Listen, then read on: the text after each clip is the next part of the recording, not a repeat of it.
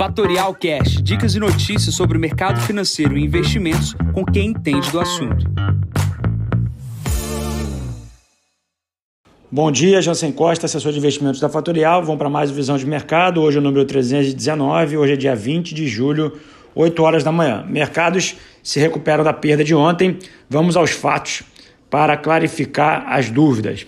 Bom, no curto prazo a gente está vendo aí uma situação importante da, variação, da variante Delta na questão do Covid, tá? Então a gente olha para pro, os gráficos aqui da Inglaterra e a gente vê que há um aumento de casos significativo com essa variante, que é mais é, contagiosa no curto prazo, mas a gente vê que a vacina e o processo de vacinação na Inglaterra está surtindo efeito porque o aumento de casos está acontecendo só na população que tem uh, não está vacinada, está na população mais jovem. Tá? Então há sim uma preocupação, entre aspas, sanitária, ou seja, isso vai atrasar e vai aumentar o uso dos hospitais, mas dificilmente a gente vai ter um processo de lockdown como a gente teve anteriormente. Tá? A população já vacinada gera um, um conforto maior e basicamente a Inglaterra mostra que o aumento de casos é numa população que obviamente não está 100% imunizada. A gente está vendo, a gente vem imunizando pessoas mais velhas para as mais novas e ali o impacto é muito mais na, na, na, nas crianças e muito mais nos adolescentes do que em uma outra situação. O que, que é preocupante para o mercado financeiro?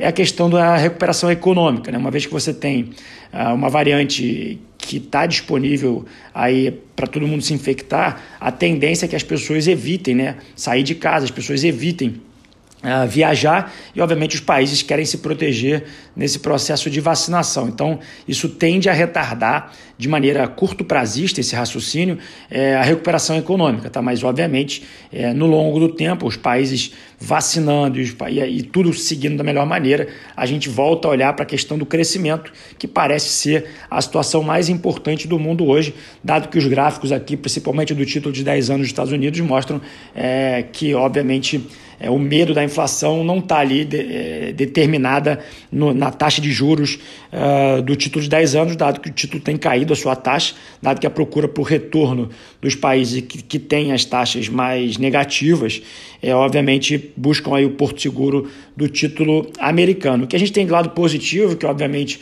nesse curto prazo pouca gente está olhando, são a temporada de resultados.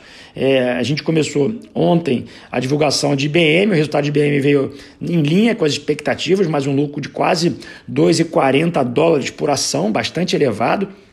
E hoje teve o resultado é, aqui na parte da manhã do UBS, tá? Então, é, o UBS veio com um lucro de 63% acima é, do trimestre anterior e, obviamente, a gente está vendo aí uma recuperação muito forte dos resultados das companhias. A gente vai começar a nossa temporada de resultados aqui no Brasil com Neo Energia, que é a primeira que é a primeira empresa que vai divulgar resultado, e a gente precisa acompanhar porque isso faz preço no mercado brasileiro. Tá? Então, o que, que a gente tem de é, cenário internacional de posicionamento de trades é, junto aos investidores internacionais e aqui no Brasil? Aquele trade de reabertura né, para compra de empresas voltadas para turismo e consumo Uh, físico, né?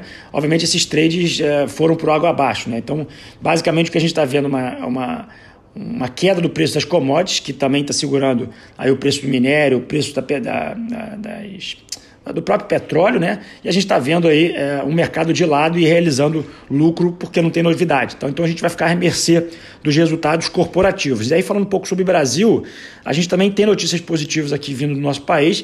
É, ontem o presidente deixou claro que vai vetar esse aumento aí desse número abusivo de 6 bilhões de reais para o fundo uh, partidário é, eleitoral, né? então obviamente isso é uma boa sinalização e a gente também teve é, uma queda ontem expressiva é, das ações, 2%, com um ajuste significativo do dólar, né, que subiu 2%, quase 3%. Então, a Bolsa Brasileira ficou praticamente 5% mais barata em dólar no dia de ontem. Obviamente, com a recuperação dos mercados de hoje, a gente deve ver uma recuperação do preço dos ativos. Muita atenção para os resultados corporativos e para as operações de M&A que vem saindo. Aqui na parte da manhã saiu mais uma informação sobre a questão da Braskem, que será ah, praticamente fatiada para ser vendida. Então, isso vai fazer preço nos mercados, a gente deve ver movimentação interessante hoje aqui no preço das ações.